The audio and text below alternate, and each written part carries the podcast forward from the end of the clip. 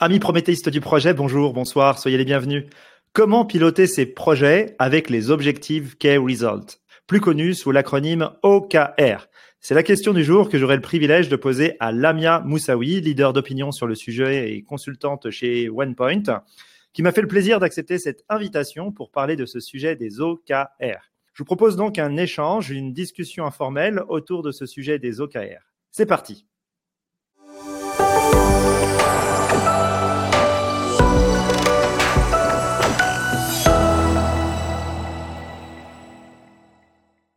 Lamia Moussaoui, bonjour.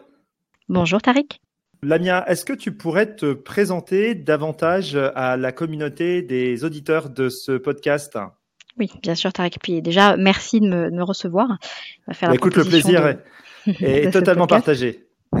alors oui, donc pour me présenter en, quelques mots, alors je dirais que moi je suis un, ce qu'on appelle un slasher en management de projet, puisque j'en fais dans plein de contextes. Donc euh, en conseil euh, dans un cabinet de conseil qui s'appelle OnePoint, euh, sur lequel je vais revenir un petit peu, au PMI où je suis présidente adjointe du, chapitre France et puis aussi certifiée PMP il y, a, il y a quelques années, mais on ne demande pas son âge à une dame. voilà. Et puis à Schema Business School qui est mon école de formation où j'enseigne différentes matières autour du management de projet et j'accompagne l'évolution des cursus de formation pour justement mieux fitter aux besoins du marché du travail. Voilà. Hmm, d'accord. Donc, euh, si je comprends bien, tu, interviens aussi bien dans le, dans le monde du conseil que dans le monde des, des écoles de commerce euh, puis, depuis plusieurs années. Exactement.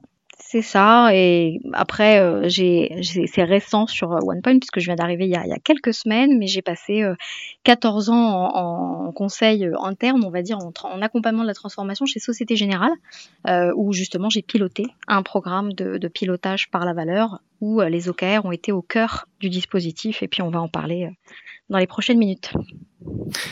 Tout à fait, tout à fait. On, en vient, on y vient dans une poignée de secondes, Lamia. Alors effectivement, je t'ai proposé cette invitation pour qu'on parle des, des OKR parce que c'est un sujet dont on parle de plus en plus, que ce soit dans le monde du PMI en général ou de l'agilité en particulier. CF, euh, le guide de l'evidence-based management, euh, le management basé sur les faits qui a été publié récemment par euh, la scrum.org, euh, l'efficacité des OKR et de cette méthode semble tellement séduisante que Google, LinkedIn, Samsung, Microsoft et même la fondation de Bill et Melinda Gates l'ont adopté. Alors, euh, Lamia, en quoi est-ce que consistent ces OKR De quoi s'agit-il précisément?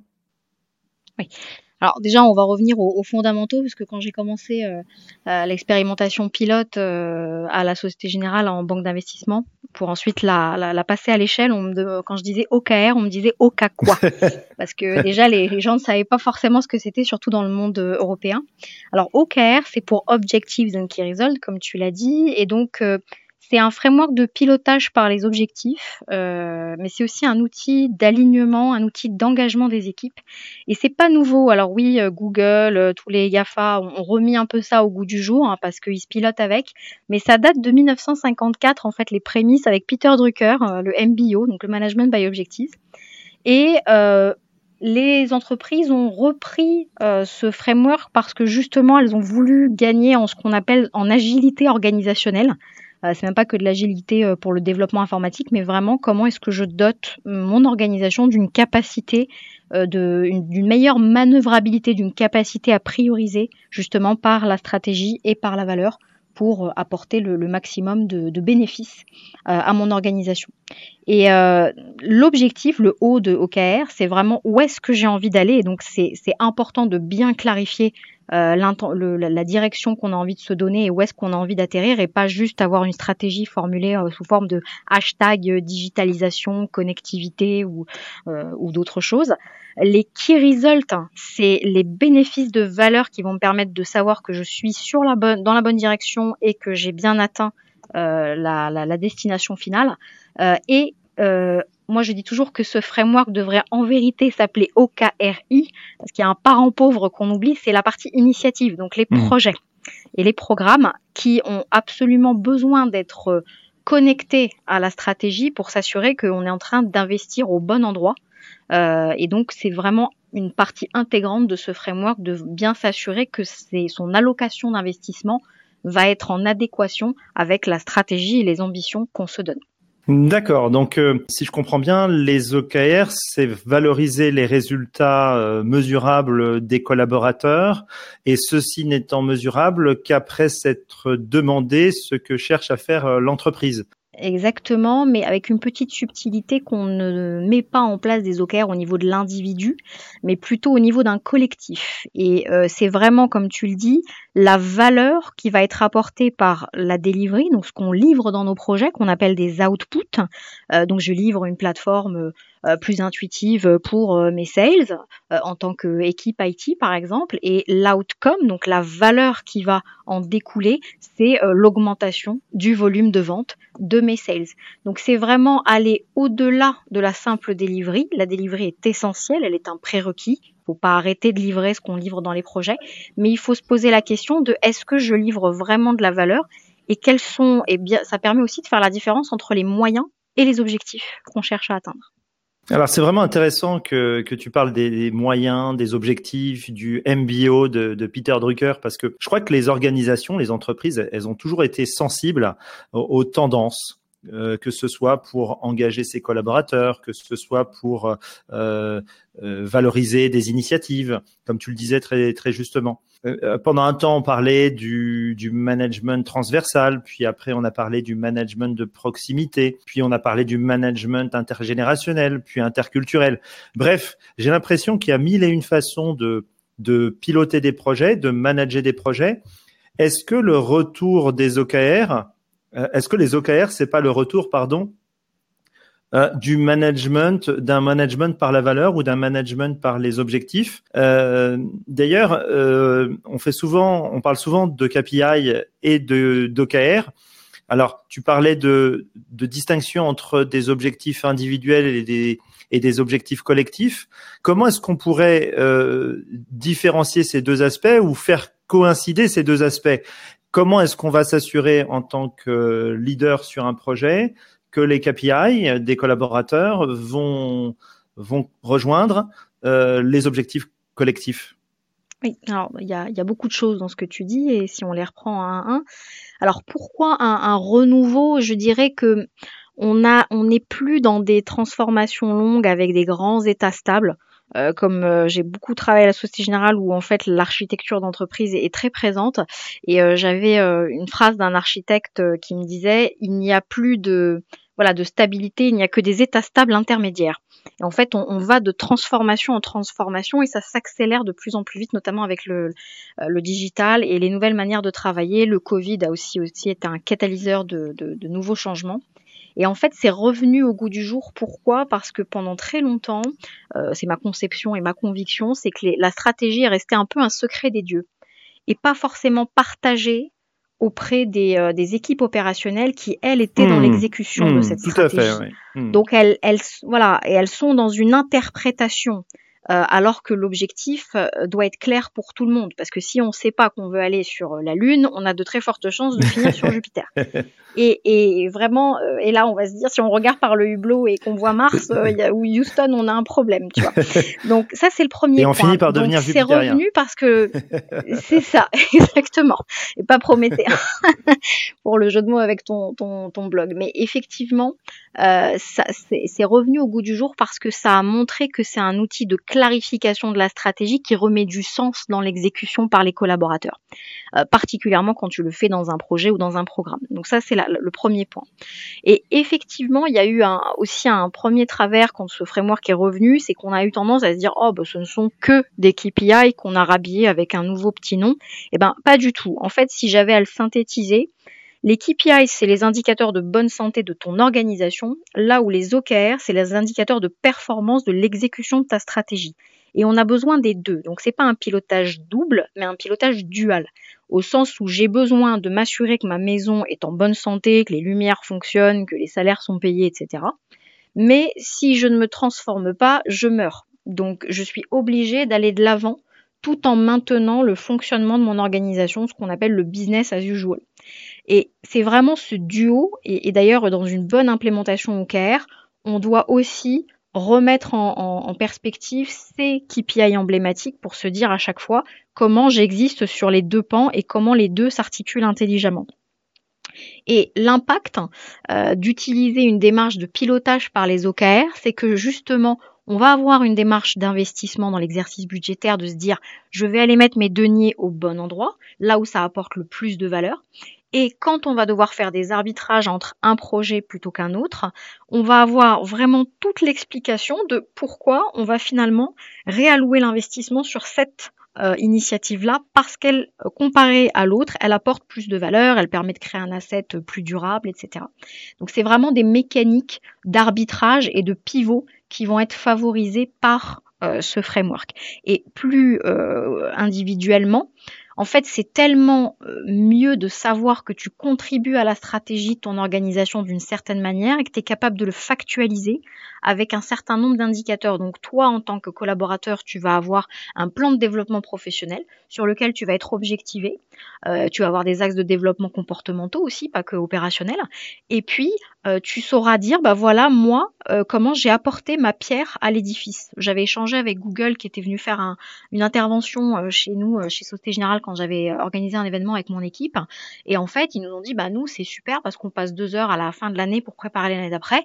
Et on se dit, on se pose juste une question, comment je vais euh, apporter de la valeur à mon organisation. Et c'est ce qui va driver l'échange euh, collaborateur-manager tout au long de l'année. Et on va se doter bien sûr d'éléments de mesure qui seront plutôt des KPI les OKR, c'est vraiment, enfin c'est ma conviction, c'est vraiment pour des organisations, pour des équipes.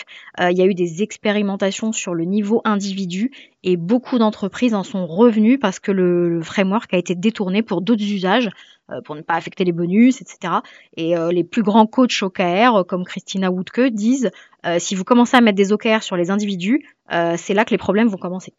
Hmm. Il faut vraiment rester à la maille d'une équipe, euh, aussi petite soit-elle, et, et c'est valable pour de l'agilité.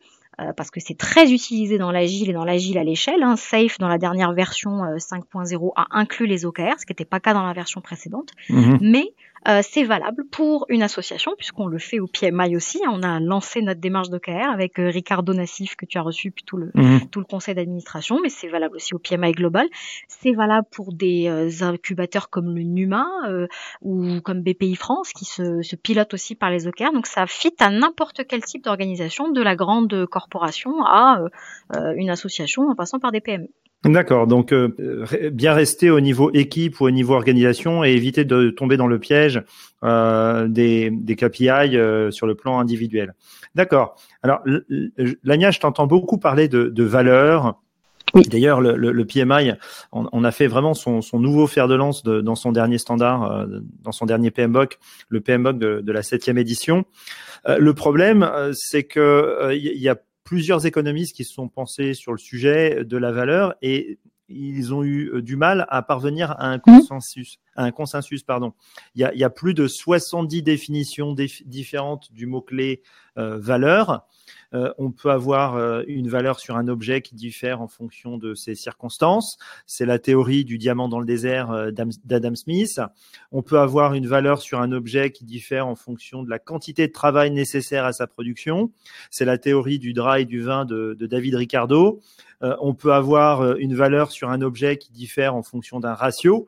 Le, le ratio satisfaction des parties prenantes divisé par les coûts je, comment je peux générer un maximum de satisfaction euh, auprès de mes parties prenantes sans que ça me coûte les yeux de la tête, sans que ça me coûte un bras, sans que ça me coûte un rein euh, au passage?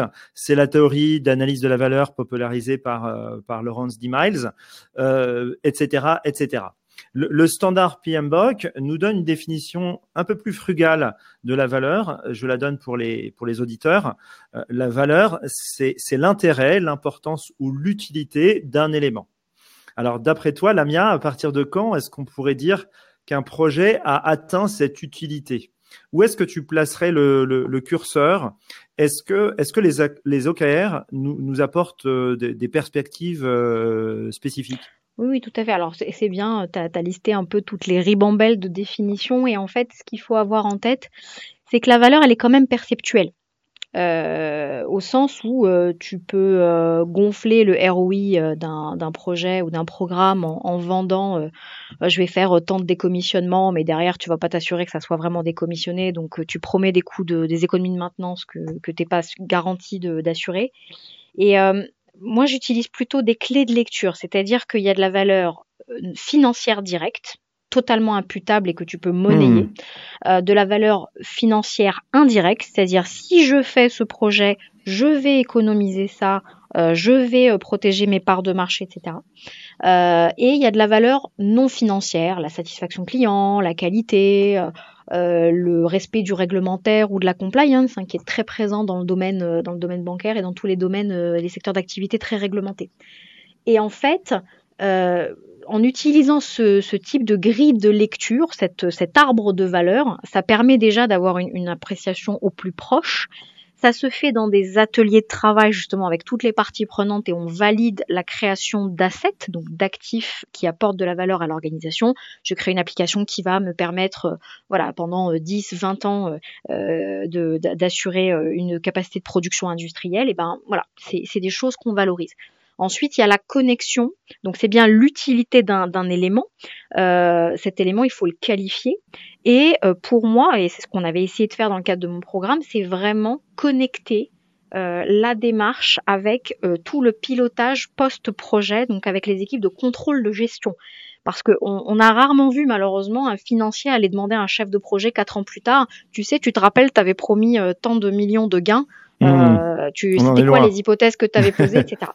Et on avait posé une méthodologie très simple qui, qui tenait en trois mots, un hein, define, deliver, assess. Donc l'assess était vraiment clé et on a construit un pont avec les équipes finance et contrôle de gestion. Bon, avant la banque d'investissement, j'avais passé quatre ans et demi en direction financière, donc j'avais aussi cette, euh, ce mindset-là. Et ça a vraiment permis de se dire, bon, bah, finalement, on avait prévu euh, tant de millions, bah, on est en écart de 3. Et on a vraiment cette capacité, si on met en place le bon dispositif de pilotage, de suivre la valeur en end-to-end. Mais euh, ça demande bah, une vraie discipline, une vraie structuration, une architecture de pilotage d'un écosystème. Et c'est pas forcément accessible pour tout le monde et il faut le vouloir euh, en tant qu'organisation pour le faire. Et hmm. là où les OKR amènent vraiment un plus. Euh, moi, j'aime bien dire qu'avec les dans, les dans un vrai pilotage par les OKR, l'indicateur vert pastèque n'existe pas. Euh, vert pastèque, c'est vert à l'extérieur et rouge à l'intérieur, c'est-à-dire que tu présentes un indicateur qui est bon, ça y est, on est content. Si tu ouvres le capot, t'as tout le monde qui est en train d'écluser l'eau à l'intérieur et qui hurle ah voilà. Et ça, si on peut vraiment assesser la valeur et suivre et poser et documenter les hypothèses, on évite ce genre de voilà d'enjolivage parce que dans la finance et dans le pilotage on peut faire dire n'importe quoi à un chiffre. 100% euh, des gagnants du 100% des gagnants du loto ont tenté leur chance ça. Exactement, voilà, tu vois. Mais par contre, euh, il y a celui qui c'est que celui qui a gagné qui a bien les, 100% de réussite. Mm. Donc c'est vraiment euh, l'un des, des atouts, c'est que moi je l'ai vu j'ai vu l'avant et l'après. C'est-à-dire que j'ai passé aussi des réunions, des comités où on s'engueulait euh, pendant une heure parce qu'on n'avait pas les mêmes chiffres. Et on est vraiment passé à c'est pas la bonne stratégie, il faut qu'on change d'orientation. Là, on a une action euh, de pivot à faire et qui c'est qu'on engage euh, dans cette action de, correction du tir. Et, ça amène vraiment un, ce qu'on appelle un dialogue de performance qui est optimisé, qui porte vraiment sur le fond, sur le sens qu'on apporte à la valeur de nos actions et pas sur euh, je suis à tant de millions et euh, je suis pas vraiment capable de le prouver, mais il faut que je décroche mon budget euh, pour voilà, faire tourner les camions dans la cour pendant une année jusqu'au prochain exercice budgétaire. Et là, le secret, c'est vraiment de connecter tous les systèmes, c'est-à-dire OKR, donc la stratégie, les initiatives, donc le portefeuille de projet et l'exercice budgétaire associé, les business and value case de chaque initiative qui doivent être correctement faits et une boucle euh, voilà, euh, itérative qui va permettre à chaque fois de réconcilier la valeur promise avec la valeur réalisée. Donc ça demande voilà, de vraiment construire un dispositif end-to-end euh, et beaucoup d'organisations le font et le font ma foi très bien. D'autres sont à mi-chemin et, et d'autres prennent certaines orientations qui sont pas les bonnes et qui vont déclencher un désengagement des équipes. Ça c'est un point important. Si on adopte le framework OKR, il faut le faire pour les bonnes raisons et pas juste pour de l'affichage parce que si on ne réussit pas, c'est vraiment un, un, coup à vraiment désengager les équipes et euh, ne plus euh, voilà, pour faire le perdre le sens. Pour le coup, on va avaler des pastèques, quoi. C'est ça, euh, exactement.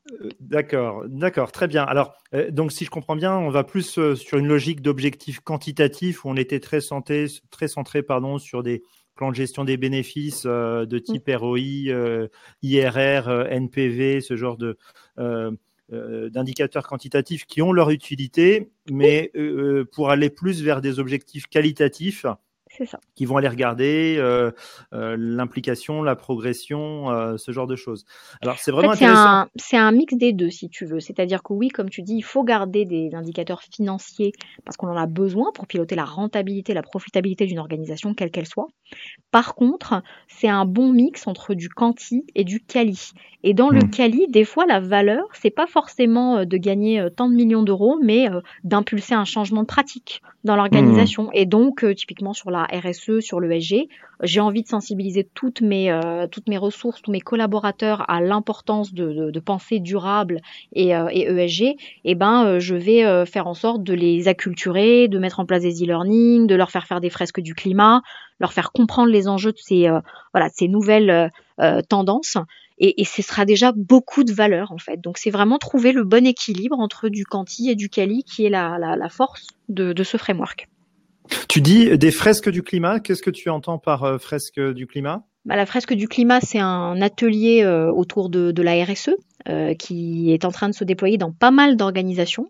et qui permet de faire toucher du doigt en fait tous les enjeux du développement durable, des enjeux sociétaux, environnementaux, collaborateurs. Donc beaucoup d'entreprises se mettent à, l'animation de ces fresques.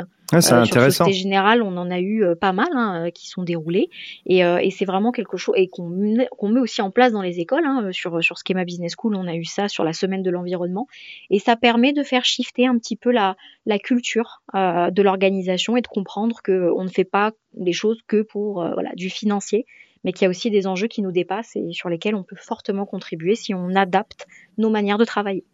Hmm. Oui, donc euh, pour, euh, pour aussi canaliser les efforts et, structurer un petit peu les, les, euh, voilà, les, les, victoires à aller chercher. D'accord, donc c'est intéressant. Alors, Lamia, on arrive bientôt à la fin de, de ce podcast et, et, comme tu le sais, on, cette chaîne s'adresse aussi à, à, celles et ceux qui souhaitent faire reconnaître leur expérience professionnelle de, de chef de projet pour, pour pouvoir obtenir cette prestigieuse certification PMP du PMI. Euh, est-ce que tu aurais un conseil euh, à donner aux candidats qui se préparent actuellement à cette certification, un conseil en termes de mindset, en termes de voilà d'état d'esprit, euh, voilà, euh, ce serait quoi pour toi les, bonnes pratiques à avoir pour le se préparer au mieux? Déjà, ce que, ce que je pourrais dire pour ceux qui sont préparationnaires à la certification, c'est il faut qu'ils la préparent et qu'ils la passent pour eux-mêmes d'abord. Hmm. On la passe pas pour quelqu'un d'autre que soi-même. Alors oui, c'est un facteur d'employabilité. Euh, chez Sauté Général, il fut un temps, je me rappelle, on avait, euh, voilà, si on était certifié PMP ou pas, ben, on avait accès à des directions de programme un petit peu plus, euh, voilà, complexes, mhm. parce qu'on savait que c'était un gage de qualité. Donc il faut absolument voilà, avoir ça en tête et le faire pour soi. Le faire sans se presser, ça prend un temps de préparation. Beaucoup la préparent en parallèle du boulot. Euh, c'est plusieurs mois euh, de week-end, de soirées euh, qui sont pris. Et je pense que ça sert à rien de se mettre la pression, de se dire je fixe une date. Et hmm. c'est vraiment se, hmm. se, bien la préparer. Il y a des, il y a des formations, toi-même tu formes, il me semble. comme je dis, cette, cette certification, la préparation, c'est pas un sprint, c'est plus une course de fond. Exactement. Je suis tout à fait hmm. d'accord. Étant ayant fait de l'athlétisme en compétition aussi, euh, c'est vraiment une, une, une course de fond. On, on, on, la, on va aussi la vivre cette préparation avec son propre vécu. Par contre, je dirais juste une chose, un dernier conseil, c'est euh, faut vraiment la préparer et préparer avec les bouquins d'aide comme le Ritas Book ou des choses comme ça, et pas avec son vécu d'entreprise parce que euh, on est biaisé si on essaye de répondre aux questions avec sa propre expérience. Hein, pour pour l'avoir ah, vécu dans les premières euh, les tests blancs, euh, c'était assez rigolo de voir les résultats parce que chacun le vivait avec son sa, propre vie de chef de projet. Voilà, donc ça c'est vraiment. Il faut comprendre un petit peu les doctrines de prise de décision qui sont des, des doctrines euh, généralistes et, et, internationales. Et c'est vrai que nous, on, a tendance un peu aussi à raisonner à l'échelle euh, nationale, voire à l'échelle d'une entreprise. Et, et, avec son vécu.